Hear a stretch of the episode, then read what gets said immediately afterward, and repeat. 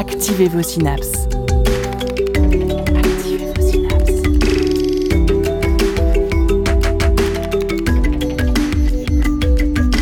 Poussez la porte du labo des savoirs et entrez dans un monde de science et d'expérience. C'est le labo des savoirs. Prêt et prête pour un voyage au cœur de notre deuxième cerveau Il a été démontré que le cerveau et l'intestin étaient reliés. Se pourrait-il que notre ventre ait également un rôle à jouer dans les pathologies mentales? À l'occasion du festival InScience, le Labo des Savoirs et l'INSERM se sont associés pour créer le podcast Carnet d'IG qui explique les mécanismes de notre corps et plus particulièrement des neurones dans sa première saison. Dans notre émission aujourd'hui, vous pourrez retrouver les tout nouveaux épisodes qui parlent du second cerveau et du microbiote. Bienvenue et bonne écoute au Labo des Savoirs.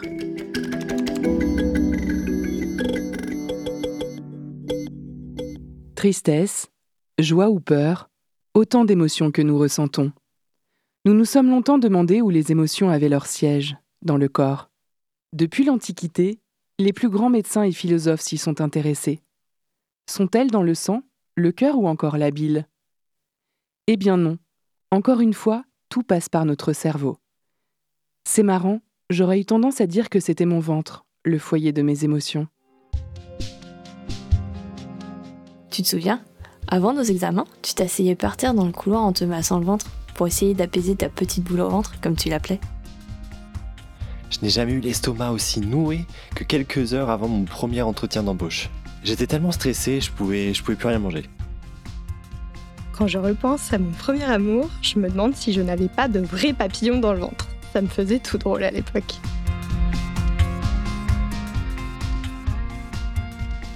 Mes questionnements vont peut-être avoir quelques réponses. Je les ai posés à Michel Nunlist, directeur de l'unité TENS, qui étudie le système nerveux entérique dans les maladies de l'intestin et du cerveau.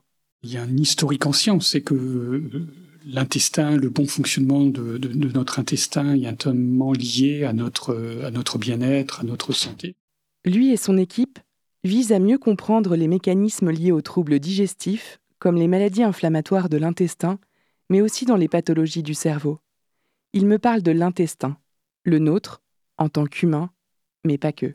Parce que c'est finalement l'organe qui assure notre survie en, en puisant dans notre environnement l'énergie nécessaire au fonctionnement de, de, tous les organes, hein, et c'est une fonction communément partagée par l'ensemble des organismes complexes hein, euh, présents sur Terre et qui ont existé bien avant nous. Euh, que ce fonctionnement de, de l'intestin est un fonctionnement extrêmement complexe. Le tube digestif, c'est pas juste un tuyau dans lequel les aliments tombent et et pas simplement par gravité ressortent par l'extrémité inférieure, mais que euh, l'absorption euh, efficace des nutriments passe par des processus euh, extrêmement complexes de, motricité, de transport, de, de mixion des aliments, de transport des aliments vers les sites de leur absorption spécifique.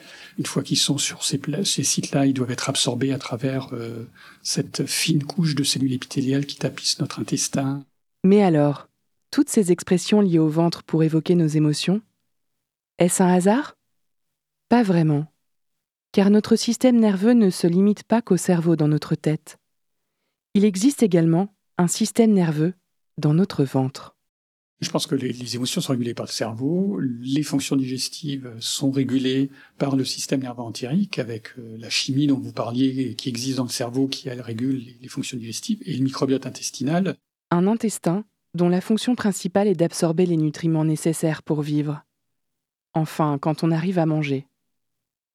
Un organe qui est vital à notre survie, aux multiples fonctions. L'ensemble de ces fonctions, elle, est régulée par un, système nerveux, un, chef d'orchestre qui est ce système nerveux. C'est 200 millions de neurones qui sont présents tout le long du tube digestif, qui sont présents effectivement euh, chez tous les, les animaux. Hein. On les retrouve déjà euh, dans les animaux de mer, euh, des, des, êtres qui possèdent pas encore de cerveau. Donc, euh, ça fait de ce système nerveux un peu un système nerveux euh, originel. Et cette similitude aussi chez nous, les, les, les vertébrés, euh, cette similitude avec le système nerveux central repose sur le fait que, d'une part, il y a deux constituants majeurs, les neurones et un peu les, astrocytes, hein, ces cellules qui régulent la, la, connectivité du système nerveux central. Et finalement, il découle de la même origine que ce qui va donner le, cerveau, c'est-à-dire que les plaques neurales qui va se développer, euh, qui est présente dans les phases embryonnaires précoces, qui va devenir le cerveau, c'est aussi la source de cellules qui vont former ce système nerveux entérique, car très tôt dans l'embryogenèse, les, cellules de la crête neurale vont se détacher de, de, ce qui va donner le cerveau et coloniser, migrer le tube digestif du haut du tube digestif vers le bas, de sorte que euh, sept semaines après la conception, chez l'homme, l'ensemble du tube digestif est déjà colonisé par un, système nerveux complexe euh, qui effectivement va maturer au cours du développement de l'embryon du fœtus et qui va euh, à la naissance finalement remplacer le rôle de la mère, c'est-à-dire que il, va permettre à cet organe qui est l'intestin de remplacer donc le rôle de la mère, c'est-à-dire de, de nourrir l'enfant et de permettre le développement de l'ensemble des autres organes et à ce titre-là, c'est effectivement un système nerveux qui est extrêmement euh, important, fondamental pour le fonctionnement du tube digestif, mais d'une manière plus générale, fondamental pour le fonctionnement de tout euh, organisme, car sans ce système nerveux, aucun organisme ne, vivrait ou ne survivrait euh, à la naissance. Cultive et préserve ta santé avec l'INSERM.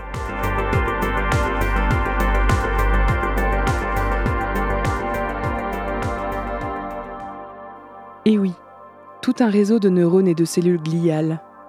Le même type de cellules que celles de notre cerveau est indispensable à notre survie. D'ailleurs, j'ai entendu dire que ce dernier se faisait souvent appeler second cerveau.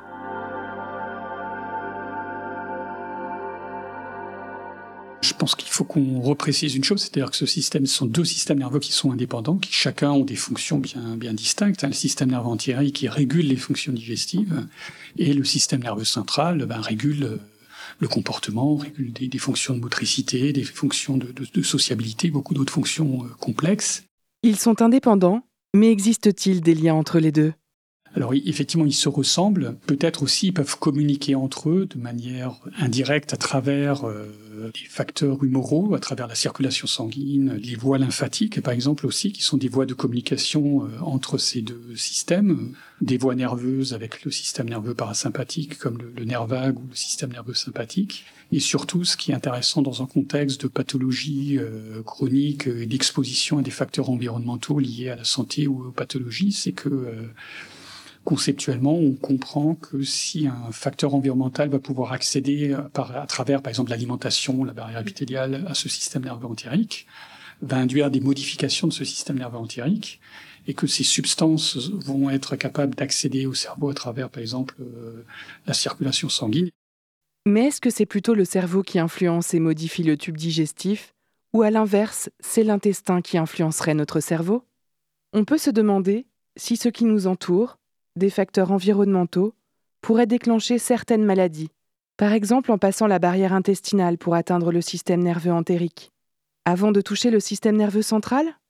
C'est une hypothèse de travail qui montre aussi, euh, c'est à noter, une communication bidirectionnelle, c'est-à-dire qu'une atteinte du cerveau peut aussi euh, être transférée dans le tube euh, digestif. C'est plutôt un modulateur, un, système qui module l'ensemble, mais qui n'a pas une vocation de, de le réguler au sens propre, parce que ce sont des systèmes qui effectivement sont influencés, parce qu'un système nerveux, qu'elle soit neurodéveloppemental comme les troubles du spectre autistique, euh, neurodégénérative comme la maladie de Parkinson ou la maladie d'Alzheimer, euh, c'est pour ça que dans beaucoup de maladies digestives, on a des comorbidités centrales, donc des troubles, par exemple, dans les troubles fonctionnels digestifs, on a des troubles de l'anxiété, des troubles euh, de la dépression, mais inversement, euh, dans des maladies du système nerveux central, comme dans la maladie de Parkinson, dans dans la maladie d'Alzheimer, ça a été décrit euh, plus récemment, on a aussi euh, des troubles euh, digestifs. Il a été démontré chez l'animal que lorsqu'on induit la lésion dans, dans, le système nerveux entérique à travers différents facteurs,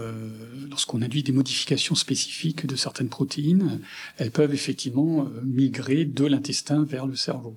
Et lorsqu'on coupe, par exemple, le lien avec le cerveau à travers le nerf vague, on empêche cette propagation euh, de, des processus pathologiques de l'intestin vers le cerveau. Ils détectent le microbiote intestinal comme ils peuvent détecter d'autres facteurs environnementaux tels que les facteurs alimentaires, des protéines, qui vont avoir des, des impacts sur les fonctions euh, digestives ou euh, comportementales Donc moi je pense que personnellement, voilà, c'est plus un modulateur qu'un régulateur.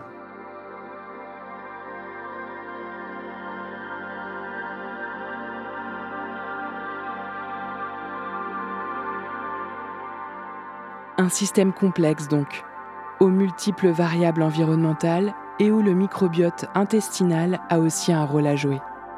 Mais ça, on le découvrira un peu plus tard.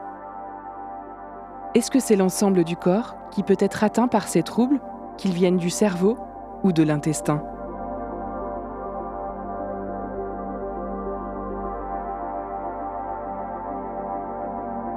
Ça touche effectivement le, le tube digestif, mais aussi d'autres organes périphériques. Hein, euh, il y a aussi des troubles au niveau, euh, par exemple, des troubles du rythme cardiaque qui peuvent être associés. Donc c'est tout le système nerveux périphérique qui atteint. Mais ce qui est intéressant dans ces pathologies, c'est que souvent il y a une atteinte précoce de ce système nerveux entérique euh, qui se reflète par la présence de troubles digestifs précoces avant l'apparition des symptômes moteurs dans le cadre de la maladie de Parkinson. Et dans une étude récente, qui a été réalisé, euh, qui a été publié là dans l'Ancêtre sur une cohorte de patients anglais et français, il a aussi été démontré que euh, l'atteinte digestive est précoce aussi dans la maladie d'Alzheimer. Donc, ce qui suggérerait soit une sensibilité accrue du système nerveux entérique à des facteurs environnementaux, soit euh, une initiation du processus physiopathologique dans le, le ventre, dans le tube digestif, en particulier dans le système nerveux entérique. La maladie de Parkinson, c'est cette atteinte et destruction des neurones du cerveau dont on avait parlé précédemment. Une maladie qui touche aussi notre second cerveau, notre intestin. Elle reste une maladie encore mystérieuse, et nombreuses sont les personnes qui travaillent dessus. Sur la maladie de Parkinson, on sait qu'il y a déjà deux causalités. Comme Sébastien Paillusson, chercheur à l'unité INSERM 1235, qui étudie les maladies de l'intestin. Il est spécialiste des maladies neurodégénératives comme la maladie de Parkinson. Une causalité génétique, donc certains patients possèdent des gènes qui sont euh, responsables de la maladie de Parkinson, comme par exemple des mutations familiales, mais ces facteurs génétiques ne représentent que 10% des cas. L'autre euh, l'autre composant, c'est ce qu'on appelle la forme idiopathique, des formes dont on ne connaît pas forcément l'origine, et l'origine est probablement environnementale. Donc on sait par exemple que des pesticides ou euh, la consommation d'eau de puits euh, entraîne plus de formes euh, de maladie de Parkinson chez les gens. C'est vrai que les, les, formes idiopathiques sont extrêmement intéressantes. Euh, cependant, elles sont extrêmement complexes aussi à, à appréhender. Et c'est là que justement les, les, formes génétiques rentrent en jeu parce qu'elles nous permettent de nous donner des pistes. Donc c'est comme ça qu'on a pu comprendre que la phase nucléine avait un rôle majeur, que la mitochondrie également avait un rôle majeur dans la maladie de Parkinson. Et donc pour euh, essayer de, de soigner la maladie, il faut qu'on comprenne qu'est-ce qui euh, entraîne ces défauts euh, de protéostasie de la phase nucléine. Et on a un petit temps de retard sur ça, mais euh, en même temps, ce qui est intéressant, c'est de, de voir que l'organe, il a la similarité avec le cerveau, mais qu'il a également sa propre identité et que bah, qu'on peut découvrir de nouveaux, de nouveaux biomarqueurs ou de nouvelles fonctions atteintes dans cette maladie. On peut donc imaginer que l'étude de notre système nerveux entérique nous apporte de nouvelles informations sur des pathologies. Pourrait-on considérer cela comme un espoir d'identification plus précoce de certaines maladies? Notre second cerveau peut-il nous aider à mieux appréhender le premier? C'est vrai que la, recherche de biomarqueurs, c'est un peu le, Graal dans les, dans les maladies, et notamment dans les maladies neurodégénératives. Et euh, à l'heure actuelle, il n'y a pas vraiment de, biomarqueurs des maladies neurodégénératives. C'est soit post-mortem ou c'est soit euh, trop tard. Et euh, effectivement, étant donné que le système entérique, il a euh, cette atteinte miroir dans la maladie de Parkinson ou dans d'autres atteintes de maladies neurodégénératives, on est en droit de penser que ça peut être un, une très très bonne source de biomarqueurs, et notamment dans la détection euh, d'agrégats euh, protéiques qui sont les signatures de ces maladies neurodégénératives. Donc effectivement, c'est vraiment encourageant pour la suite, mais il y a encore un peu de travail à faire là-dessus. Alzheimer, Parkinson, c'est vrai que la plupart du temps, ce sont des maladies qui se déclenchent à un stade plutôt avancé de notre vie même s'il existe des cas précoces. Mais d'autres pathologies mentales peuvent se déclarer bien plus tôt dans le cycle de notre vie, comme la dépression ou encore l'anxiété. La pandémie que nous avons traversée a mis en exergue ces dernières, avec une explosion du nombre de personnes touchées par ces troubles. Est-ce que là aussi un dérèglement au niveau intestinal peut être un signal ou symptôme? Il reçoit des influences euh, nerveuses du cerveau, notamment parasympathiques et sympathiques, qui, par exemple, peut euh, contrôler euh, le transit en cas de stress, par exemple. C'est quelque chose qu'on connaît assez bien. Dans notre corps, tout est lié. Il y a toujours un point de départ, mais parfois plusieurs points de chute. Si bien que ce n'est pas toujours facile de déterminer l'origine d'un problème. Dans certaines pathologies mentales, on pourrait croire que ce qui semble le plus évident, c'est un problème au niveau du cerveau. Or, de récentes études semblent démontrer que l'état de l'environnement dans lequel se situe notre intestin, le second cerveau, peut aussi avoir une incidence sur l'apparition de certaines pathologies mentales comme Alzheimer ou la dépression. Mais alors, la faute à qui? Le cerveau ou l'intestin?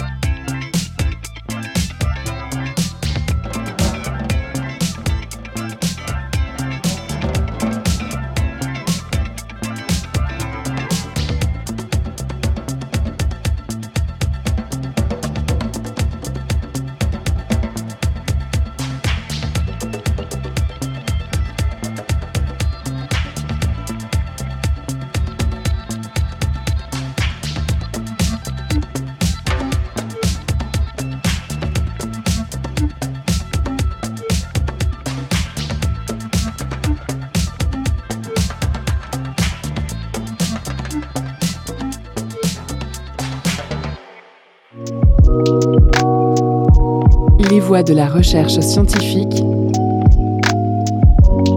au Labo des Savoirs.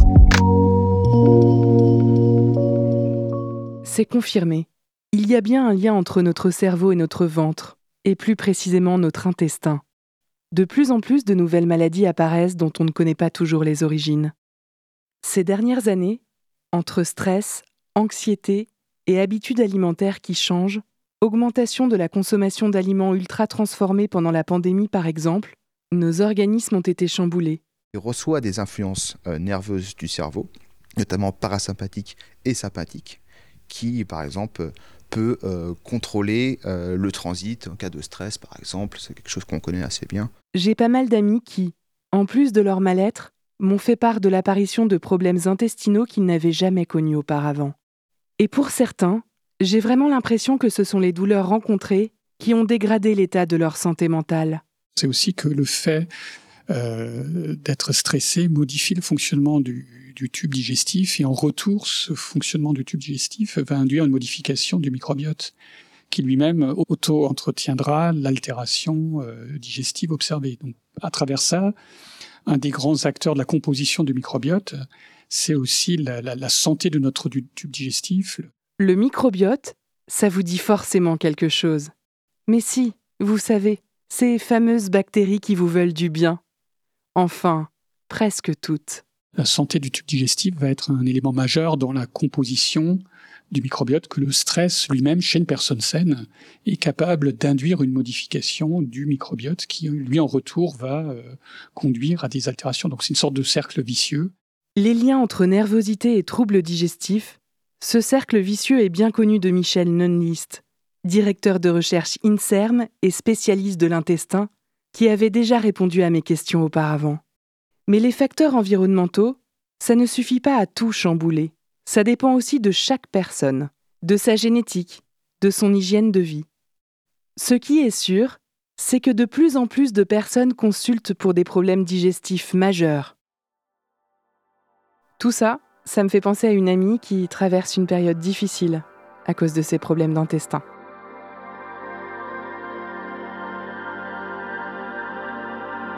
Ça fait plusieurs années que j'ai des problèmes intestinaux et l'année dernière, le verdict est tombé je souffre d'une maladie inflammatoire chronique de l'intestin. Comment j'ai découvert? Je suis tombée en dépression l'année dernière suite à un choc émotionnel et mes douleurs au ventre se sont vraiment La médecin a tout de suite identifié mon état dépressif et m'a prescrit euh, des antidépresseurs. Je suis également une thérapie. Ça m'a aidé à aller un peu mieux, mais mes douleurs, elles, étaient toujours là toujours plus intense. Et ça, ça m'enfonçait un peu plus chaque jour dans la noirceur. Je suis donc retournée voir ma médecin et on a fait des examens complémentaires. Et il se trouve que la maladie qu'on m'a identifiée est souvent associée à un état dépressif. Mais ce qu'on ne sait pas, c'est si la dépression a déclenché la maladie inflammatoire chronique de l'intestin ou si c'est cette maladie qui m'a prédisposée à faire une dépression.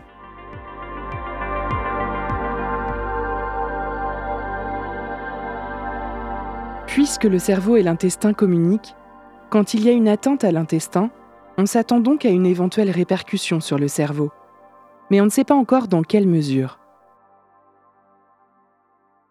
De nos jours, de plus en plus de personnes sont atteintes de maladies chroniques qui touchent l'intestin, comme le syndrome de l'intestin irritable. J'ai l'impression que ces maladies touchent n'importe qui, et je me pose la question de comment ces pathologies peuvent influer sur la santé mentale. Alors, tout le monde peut être touché. Il y a évidemment des gens qui sont plus euh, sujets à, cette maladie.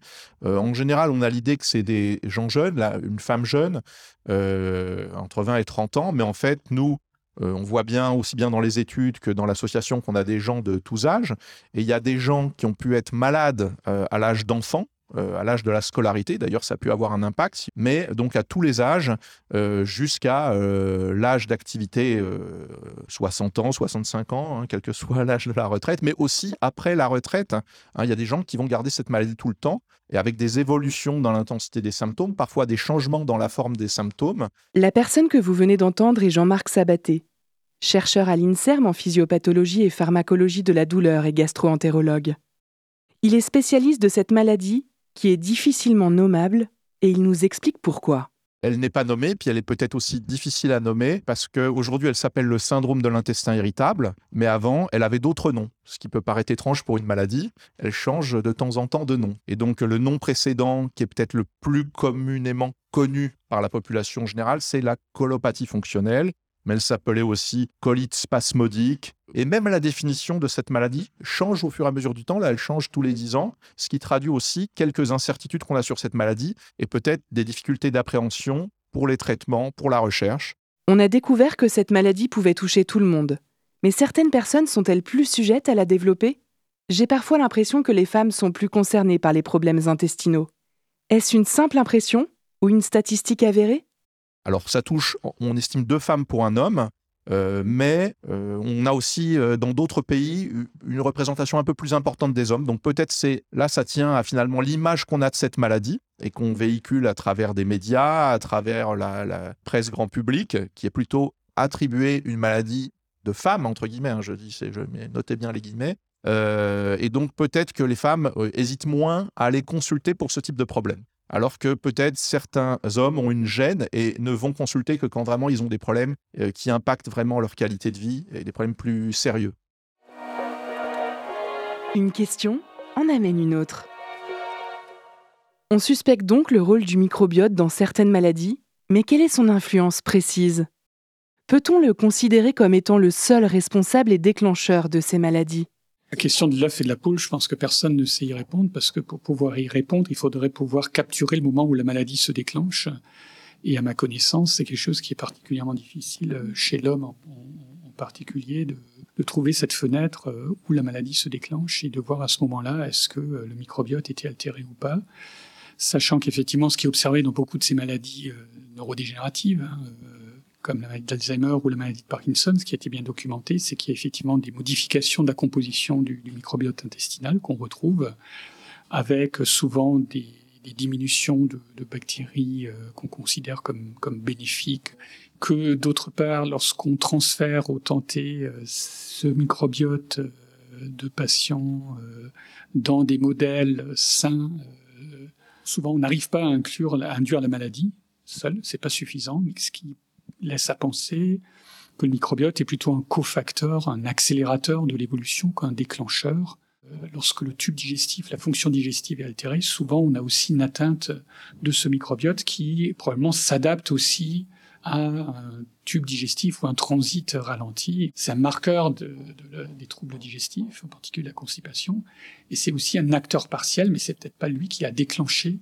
les troubles digestifs, parce qu'il y a des expériences qui ont montré, lorsque par exemple on, on prend des médicaments qui euh, ralentissent le transit, on est capable aussi de modifier le microbiote intestinal, simplement en ralentissant le transit. Et lorsqu'on prend ce microbiote intestinal de ces souris auxquelles on a ralenti le transit avec des médicaments, qu'on transfère à des souris normales, elles ont aussi leur, transit qui se ralentit.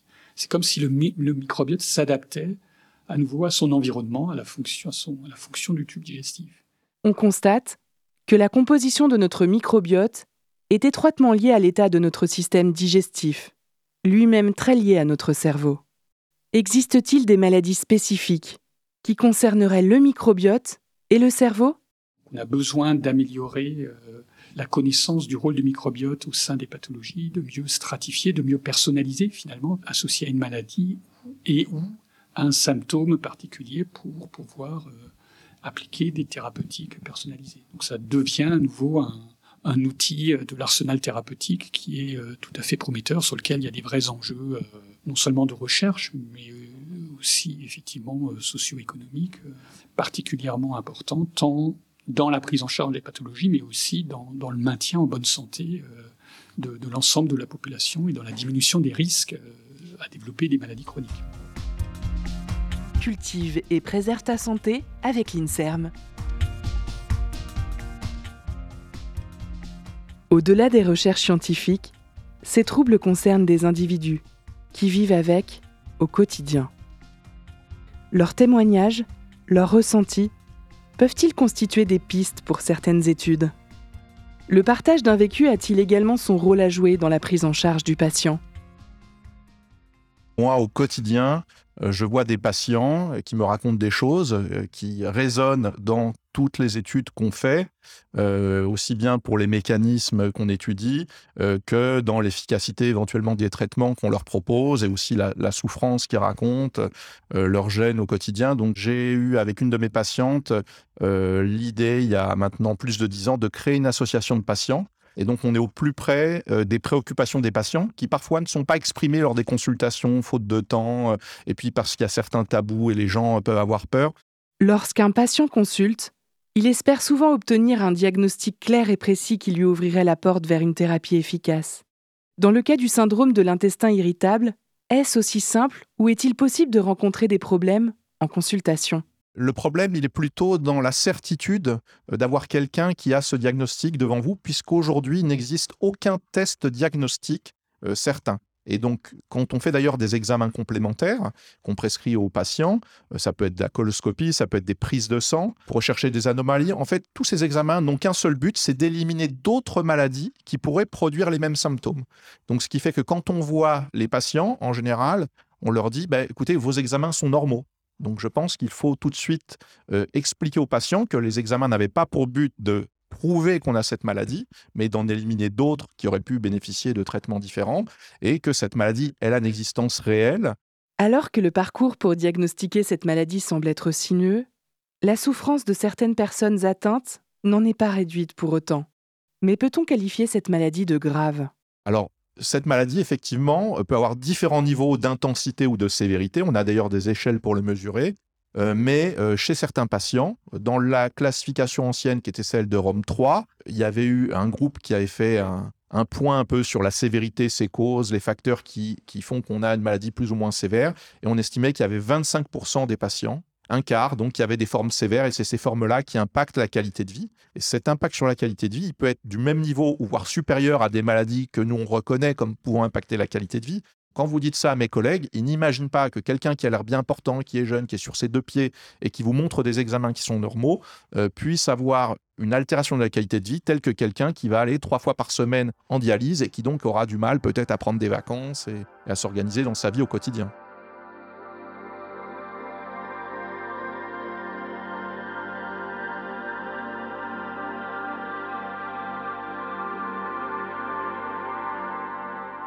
Je suis atteinte d'une maladie inflammatoire chronique de l'intestin. Et euh, c'est vrai que quand la pandémie a commencé, j'ai eu beaucoup de mal à gérer ce que je ressentais face à cette situation qui était euh, quand même assez inédite. Euh, je suis globalement très sujette au stress et étant donné que je suis atteinte d'une maladie qui peut être fortement influencée par ce genre de facteurs, j'essaye au maximum d'éviter les situations qui peuvent me provoquer un sentiment de stress ou d'anxiété que je n'arriverai pas à contrôler. Mais en mars 2020, on nous a plongé dedans et euh, personne n'a vraiment eu le choix ou le temps de s'adapter. Et c'est vrai que j'ai très vite ressenti un impact négatif sur mes symptômes digestifs. J'ai donc euh, vite essayé de mettre des mécanismes en place pour me détacher justement du climat de stress ambiant, parce que je ressentais bien que ça avait non seulement un impact sur ma santé mentale, mais également sur ma santé physique.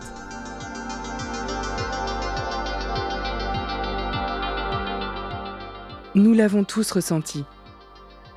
Ces deux dernières années ont été difficiles pour une grande majorité d'entre nous.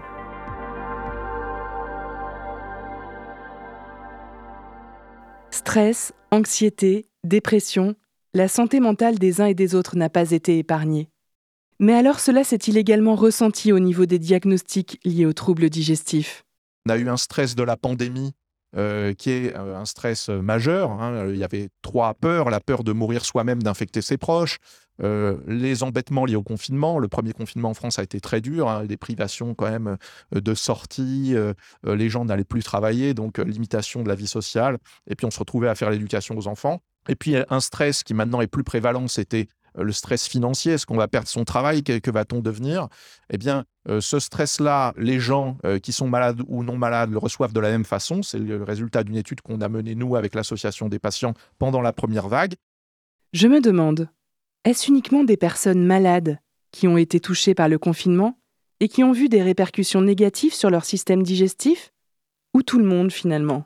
Mais ce qu'on voit, c'est que l'effet du stress lui-même est différent si vous êtes un sujet qui n'a pas de problème particulier, ou si vous avez euh, un syndrome de l'intestin irritable, Et notamment, euh, on l'avait montré dans une autre étude et d'autres collègues l'ont montré aussi, il y a un phénomène d'adaptation au stress qui est déficient chez les patients avec syndrome de l'intestin irritable.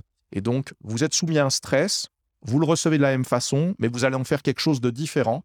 Vous n'allez pas bien lutter contre ce stress et donc il va générer de l'anxiété, de la dépression et même euh, une altération de qualité de vie à un niveau euh, de sévérité qui va s'aggraver dans votre maladie. Alors, il y a des moyens de lutter contre le stress, hein, des petits moyens euh, qui sont, par exemple, de s'impliquer dans des activités qui vous plaisent. Ça peut être de la peinture, de la lecture. Voilà, mais pendant la première vague de la pandémie, euh, ce qui a été noté après, d'ailleurs, ce n'était pas forcément la même chose dans d'autres pays, euh, c'était euh, le fait que les gens étaient scotchés 24 heures sur 24 aux chaînes d'information qui annonçaient que des catastrophes. Voilà, pour ne pas ressasser tout le temps le négatif et finalement noircir le tableau et avoir un impact négatif sur votre santé.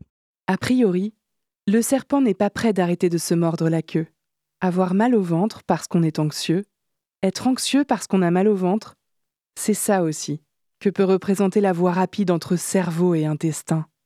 Mais dans notre ventre, des indices précurseurs de l'apparition d'un trouble peuvent être identifiés. Un suspect semble clairement désigné, notre microbiote. Mais le microbiote, c'est quoi exactement et surtout comment ça fonctionne? Des bactéries dans notre corps, ce n'est pas dangereux?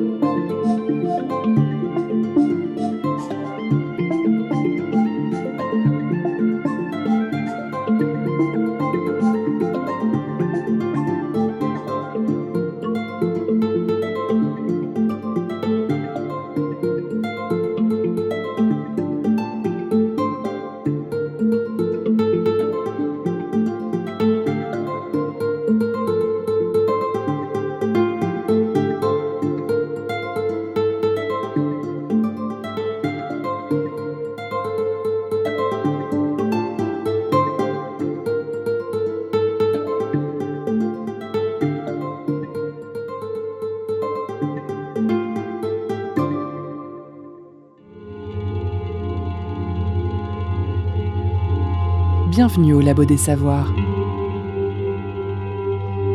Attention, Recherche en cours.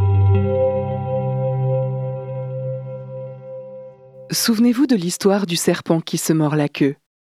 Vous avez mal au ventre à cause de votre anxiété, mais cette même anxiété est aggravée par vos maux de ventre. Ça n'en finit jamais. Et il semblerait que ce qu'on appelle le microbiote ait un grand rôle à jouer dans tout ça. Mais il est aussi euh, dépendant de, la façon dont chaque personne fonctionne. Et j'inclus aussi la génétique, j'inclus sa façon de vivre, et c'est pour ça que, ben voilà, oui, c'est un cercle. Le microbiote. Qu'est-ce qu'on en entend parler ces dernières années? Depuis l'apparition de ce fameux livre, Le charme discret de l'intestin, on le suspecte d'être impliqué dans beaucoup de mécanismes au sein de notre corps. Mais au fait, c'est quoi? Ce microbiote intestinal euh, constitue une bonne partie de, notre organisme. On l'évalue, il me semble, à 1 kg de notre masse corporelle. Il a sa vie propre. Euh, il influe nos autres organes, bien sûr. Nos organes, notre génétique aussi influe sur ce microbiote. C'est une population que, nous hébergeons, avec qui nous, vivons depuis, depuis des siècles et qui a été importante pour, pour l'évolution de, de nos organes. Nous abritons donc de nombreuses bactéries et autres micro-organismes dans notre ventre. Mais est-ce que ce microbiote interagit avec le système nerveux entérique? Alors oui, il y a eu pas mal d'études qui ont été, faites, notamment par notre laboratoire, mais bien d'autres aussi, qui montrent un lien entre le microbiote et le développement et la fonction du système nerveux entérique en utilisant des modèles animaux qui sont dénués de microbiote. Ce sont des souris axéniques qui sont donc élevées dans des environnements stériles et donc ces animaux vivent survivent sans microbiote. Déjà, ils survivent sans microbiote, ce qui montre qu'on peut vivre sans microbiote. Hein, voilà. Il y, a, effectivement des défauts qui ont été mis en évidence au niveau du développement, donc c'est-à-dire le nombre de cellules gliales, le nombre de neurones, euh, la structure aussi du système nerveux. En fait, le microbiote est un peu le marqueur de notre environnement aussi, et le marqueur de notre style de vie. Mais ce microbiote, comment on l'acquiert? Est-ce qu'il est transmis lors de la grossesse, lorsque nous sommes dans le ventre de notre mère Ou bien nous développons notre propre microbiote indépendamment? Alors pour l'instant, il y a quand même un consensus qui montre que ce microbiote se met en place à la naissance, même s'il semblerait que le microbiote de la mère a une influence aussi sur euh, l'enfant en développement euh, à ce stade prénatal. Mais bon, si on parle du microbiote de l'individu qui, est à naître, eh bien tout se met en place à la naissance. Donc la, la création de ce microbiote va déjà dépendre de, sa, de son mode de naissance par voie naturelle ou par césarienne. Là, euh, déjà, le, premier contact avec l'environnement va sculpter les premières bactéries qui vont coloniser euh, le tube digestif. Cependant, ces différences qui sont observées peu de temps après la naissance entre entre donc, voie naturelle et césarienne sont gommées quelques mois après. Ça signifie donc que le microbiote change éventuellement au cours des années? Alors ça, sur l'homme, on ne le sait pas. On a suivi l'évolution du microbiote, donc qui va évoluer tout au cours de la vie des trois premières années de la vie, c'est très fluctuant parce que la nourriture, l'alimentation euh, sont en effet en perpétuelle euh, évolution. Et donc le microbiote va suivre cette évolution. Ensuite, il y a des, événements de vie, des maladies, euh, ce que l'on boit, ce que l'on mange, ce que l'on respire, qui vont faire aussi évoluer le microbiote. Donc il y aura des, des grandes variations de composition de microbiote, mais qui une fois, par exemple, une petite maladie passée, va revenir à, sa normale, ce qu'on appelle la résilience du microbiote aussi. Ce qui fait que petit à petit, donc il y a des grandes variations.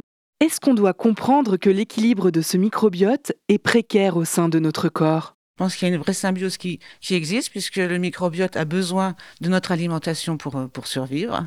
Et en retour, nous avons besoin de certains métabolismes exercé par ce microbiote qui permet de digérer certains aliments que nous ne pouvons pas digérer par nous-mêmes. On arrive à un plateau, à un équilibre euh, de microbiote qui serait euh, euh, unique pour chacun d'entre nous.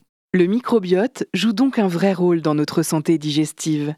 Mais je m'interroge, quel est le lien entre le microbiote et le système nerveux entérique? Chez l'homme, on, ne le sait pas. sur les modèles animaux, oui, on a, on a des évidences qui montrent que euh, ce microbiote participe à la structuration du système nerveux entérique et à sa fonction. Ce sont sur des modèles animaux, toujours les mêmes modèles, hein, de souris sans microbiote ou de transfert de microbiote d'une souris à une autre. Donc oui, clairement, ça, a un impact, mais ça a un impact aussi sur beaucoup, beaucoup d'autres organes. Même si le microbiote intestinal est en effet proche, on va dire, de, ce système nerveux-là, le système nerveux entérique, eh bien, il ne va pas influer que sur ce système nerveux. Il influe aussi sur d'autres systèmes nerveux, le cerveau, et sur bien d'autres organes, hein, le système immunitaire, le système cardiovasculaire. La communication entre le microbiote et notre intestin se fait-elle dans les deux sens? Le microbiote influerait sur le fonctionnement de notre intestin, mais est-ce que son fonctionnement ou son dysfonctionnement peut modifier notre microbiote? Cette co-installation du, microbiote intestinal et de notre système nerveux fait qu'il y a en effet des allers-retours, enfin, je une coévolution très très très proche et que l'un de l'autre finalement parce que le système nerveux entérique et le système nerveux central répondent aux mêmes mécanismes, suivent un peu les mêmes lois de fonctionnement. Hein, c'est des neurones qui communiquent entre eux, régulés par des, des, synapses, des cellules bref, des mêmes mécanismes, des mêmes molécules. Et c'est un perturbateur que ce soit génétique ou environnemental, vient perturber un système nerveux, au niveau du système nerveux central, il va y avoir des conséquences sur les émotions, sur sa façon de vivre, parce qu'il va y avoir modulation de ce système nerveux central. Mais ce perturbateur peut aussi agir au niveau du système nerveux entérique, parce que comme je vous l'ai dit, ça suit les mêmes principes de fonctionnement. Et il y aura donc des perturbations au niveau digestif. Cultive et préserve ta santé avec l'INSERM.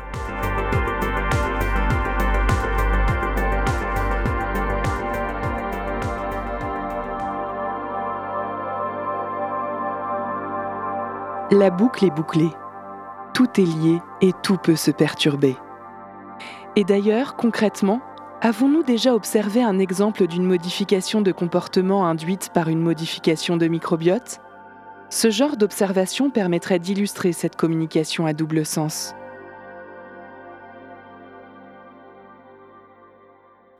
Nous avons questionné Jean-Marc Sabaté à ce propos, chercheur à l'INSERM en physiopathologie et pharmacologie de la douleur et gastro-entérologue.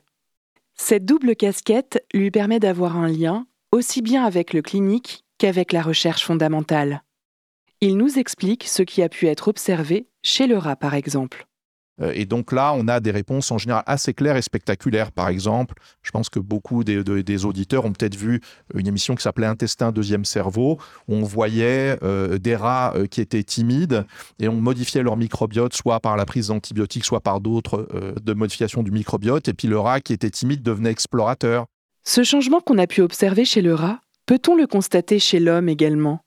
Pourrait-on changer de comportement par la simple modification de notre microbiote? Chez l'homme, euh, les tentatives qui ont été faites d'obtenir ce genre euh, de modification, soit de votre niveau euh, d'anxiété, de dépression ou des symptômes digestifs, sont vraiment beaucoup moins spectaculaires. Hein, ce, qui a été fait, c'est qu'en donnant par exemple un probiotique euh, pendant plusieurs semaines à des patients qui avaient un syndrome de l'intestin irritable avec diarrhée, eh bien, on avait enregistré leur fonctionnement cérébral dans ce qu'on appelle une IRM fonctionnelle, où on voit les zones qui s'activent ou qui se désactivent au niveau du cerveau. Et on a vu que euh, ce traitement-là pouvait modifier l'activation de certaines zones cérébrales et pouvait modifier un niveau euh, dépression de gens qui n'étaient pas déprimés mais n'avaient pas eu dans cette même étude d'effet euh, sur les symptômes digestifs. Donc vous voyez que c'est un effet très modeste par rapport aux choses très spectaculaires qu'on peut voir chez l'animal. En effet, il ne faut pas oublier qu'il se passe beaucoup de choses dans notre cerveau du haut, notre premier cerveau qui est très développé et complexe. Souvenez-vous, Hélène a mentionné plus tôt le rôle de l'alimentation dans la composition de notre microbiote en général. Dans le cas du syndrome de l'intestin irritable, est-ce que l'alimentation a également un rôle à jouer? On fait des études épidémiologiques qui montrent un lien entre certaines catégories d'aliments et la maladie, mais, ça, c'est les patients qui le racontent et ça a été publié dans des études, même des études que nous, on a faites, c'est que deux tiers des patients euh, disent que finalement leurs symptômes sont soit générés euh, au cours des repas, ou aggravé par euh, un repas et la prise d'aliments. Donc ça, c'est une constatation. Après, il y a pas mal de mécanismes différents euh, par lesquels l'alimentation euh, peut jouer un rôle. Alors, je tiens à dire aussi, on n'en a pas parlé, il y a un autre symptôme qui est très banal, dont se plaignent souvent les patients, qui est un des plus difficiles à traiter et qui ne fait pas partie de la définition. Donc ça non plus, ça n'est pas la reconnaissance de la maladie. Quand vous avez trois types de symptômes et qu'on en oublie involontairement dans la définition, c'est les ballonnements. Euh, les ballonnements euh, sont très fréquents. 92% euh, des patients peuvent avoir des ballonnements dans nos études. Et pourtant, ils ne font pas partie de la définition. Il y a des gens qui, peuvent d'ailleurs nous raconter ça au début. Bah, ils disent J'avais l'impression de faire des gastroentérites très fréquentes. Symptômes très communs. Définition incomplète ou instable. La reconnaissance du syndrome de l'intestin irritable paraît encore assez compliquée. Dans ce parcours semé d'embûches, il se pourrait même que certains de ces symptômes banals cachent une autre maladie que le syndrome de l'intestin irritable, la maladie de Crohn, par exemple.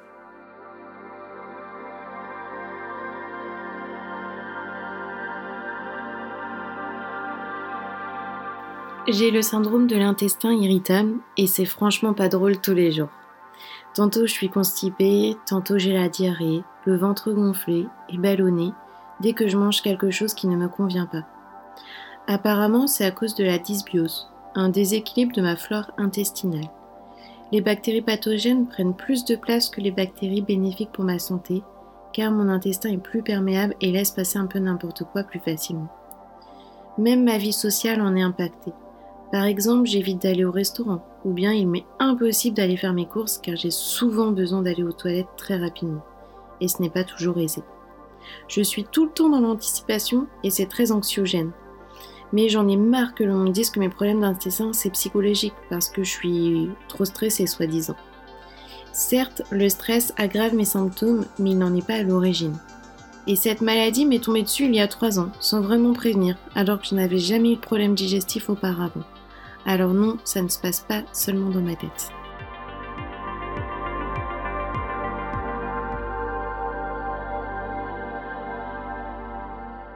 Si malgré tous les obstacles rencontrés, un patient se voit enfin diagnostiqué comme étant atteint du syndrome de l'intestin irritable, quelles sont les options qui s'ouvrent à lui?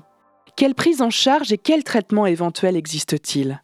Alors on a des traitements de, cette maladie, hein, mais euh, peut-être ils ne sont pas suffisamment efficaces où le problème, c'est que cette maladie, avec des symptômes finalement d'une très grande banalité, euh, peut être euh, déclenchée de manière différente suivant les individus, par des mécanismes différents. Et comme ces mécanismes, on ne les étudie que dans le cadre de la recherche, eh bien, si vous avez, par exemple, une dizaine, une douzaine de traitements, euh, mais que l'immense majorité des praticiens n'en donnent qu'un ou deux, vous vous mettez pas en situation d'améliorer un grand nombre de patients. Donc, il faut euh, avoir une stratégie et l'expliquer aux patients, expliquer qu'il y a des mécanismes divers, qu'on ne peut pas deviner les mécanismes présents. Alors on connaît la fréquence de tel ou tel mécanisme et qu'on va tester successivement différents traitements ayant potentiellement un impact sur un mécanisme en espérant améliorer les gens. Là aussi, il faut expliquer que peut-être ça ne sera pas une disparition complète des symptômes, hein, passer de 100% de symptômes euh, sur les échelles de douleur, dont on cote la douleur ou les symptômes, euh, s'ils ont 8 sur 10 au niveau douleur, peut-être ils n'auront pas 0 sur 10, mais peut-être ils auront 3 ou 4 sur 10 et une amélioration qui a un sens en termes de qualité de vie. Euh, voilà, donc il faut expliquer cette stratégie. Ça fait partie d'ailleurs des recommandations. Expliquer que c'est une vraie maladie et expliquer que l'inefficacité euh, d'un traitement qui a été prescrit ne doit pas remettre en cause le diagnostic. Si malgré tous les obstacles rencontrés, un patient se voit enfin diagnostiqué comme étant atteint du syndrome de l'intestin irritable, quelles sont les options qui s'ouvrent à lui? Quelle prise en charge et quel traitement éventuel existe-t-il? Nous retrouvons à nouveau Michel Nunlist pour répondre à ces questions. Effectivement, je pense que ça ouvre des perspectives non seulement de, de nouvelles cibles thérapeutiques, de nouveaux sources de médicaments, avec l'avantage euh, que le microbiote, c'est plutôt considéré comme une usine chimique. Elle produit beaucoup de, médiateurs chimiques qui peuvent avoir des, intérêts thérapeutiques multiples et ciblés de multiples organes ou au sein d'un organe de multiples fonctions qui peuvent être altérées. Euh, avec des approches soit de d'apport de, bactéries bénéfiques, euh, en allant jusqu'à la, transplantation d'un microbiote sain, en passant aussi par des modulations euh, nutritionnel du, microbiote intestinal. Donc ça, c'est un peu l'aspect thérapeutique. Mais, ce qui ressort aussi de, des études sur le microbiote, c'est que le microbiote peut être un acteur ou un cofacteur qui va prédire ou pas l'efficacité thérapeutique de certains médicaments. Et ça, ça a été démontré, par exemple, on parlait de la maladie de Parkinson, on sait que certaines bactéries sont présentes chez des patients qui vont dégrader le médicament, la dopamine, qui va remplacer euh, les neurones qui sont dégénérés qu'on donne à ces patients-là et ce qui peut expliquer pourquoi chez ces patients qui ont ces bactéries, il y a une moindre efficacité de, de, de ces médicaments. Et donc en inhibant euh, cette bactérie, on peut améliorer l'efficacité de médicaments. On a la même chose dans, dans les immunothérapies, euh, dans le cas de, de, cancer, dans la réponse par exemple à la radiothérapie, où on sait que la composition du microbiote va être un acteur de l'efficacité et où de l'inefficacité, de la complication de certains médicaments. Donc ça ouvre vraiment des, portes, des perspectives euh, de recherche assez euh, phénoménales, mais qui doivent avant tout passer par, euh, des études qui soient effectivement suffisamment puissantes en termes de, de nombre de patients. Il faudra donc accorder du temps aux études scientifiques. Nous ne sommes en fait qu'au début de recherches qui pourraient s'avérer très prometteuses. Mais alors, que nous reste-t-il à découvrir? On a besoin d'améliorer la connaissance du rôle du microbiote au sein des pathologies, de mieux stratifier, de mieux personnaliser finalement, c'est trouver une signature personnalisée du microbiote associée à une maladie et ou à un symptôme particulier pour pouvoir euh, appliquer des thérapeutiques personnalisées. Donc ça devient à nouveau un, outil de l'arsenal thérapeutique qui est euh, tout à fait prometteur, sur lequel il y a des vrais enjeux euh, non seulement de recherche, mais aussi effectivement euh, socio-économique, euh, particulièrement important, tant dans la prise en charge des pathologies, mais aussi dans, dans le maintien en bonne santé euh, de, l'ensemble de la population et dans la diminution des risques qui sont très, très divers, variés et qui vont nous donner du, du, travail bien au-delà de, du temps qu'on a encore à passer en activité et pour les générations à suivre aussi d'étudiants qui, qui trouvent dans, ce sujet-là probablement des, des, sujets extrêmement passionnants et, et motivants. Le cerveau est lié à notre intestin, lui-même lié à notre microbiote intestinal. Un dérèglement chez l'un peut entraîner des répercussions sur les autres. C'est pourquoi, dans certaines pathologies mentales, il est difficile de pointer l'origine du déclenchement de la maladie. Beaucoup de facteurs sont à prendre en compte. L'environnement dans lequel nous nous situons, notre alimentation ou encore la génétique. Tout cela influe sur notre organisme et détermine la composition de notre microbiote. De notre microbiote Ne devrions-nous pas dire de nos microbiotes? Dans cet épisode, nous avons beaucoup parlé du microbiote intestinal. Mais saviez-vous qu'il en existe plusieurs, à différents endroits de notre corps? Mais où se situent-ils? Et surtout sont-ils impliqués dans la régulation ou le fonctionnement de d'autres mécanismes de notre corps? Autant de questions que nous pourrions continuer de nous poser dans nos carnets d'IG. Merci à nos spécialistes qui sont intervenus dans ces épisodes de Carnet d'IG, à savoir Michel Nunlist, Hélène Boudin et Sébastien Paillusson, de l'unité TENS, INSERM 1235 à Nantes, ainsi que Jean-Marc Sabaté, du laboratoire de physiopathologie et pharmacologie clinique de la douleur unité INSERM 987 à Boulogne-Billancourt. Une production du Labo des Savoirs avec Dunia Saez, de l'INSERM avec Camille Sico et Lola Yanouzi, et la voix de Lucie Marchand. Vous pouvez retrouver tous nos épisodes et nos émissions sur www.labodesavoirs.fr et sur vos plateformes de podcast. Merci de nous avoir écoutés et à la semaine prochaine pour une nouvelle émission.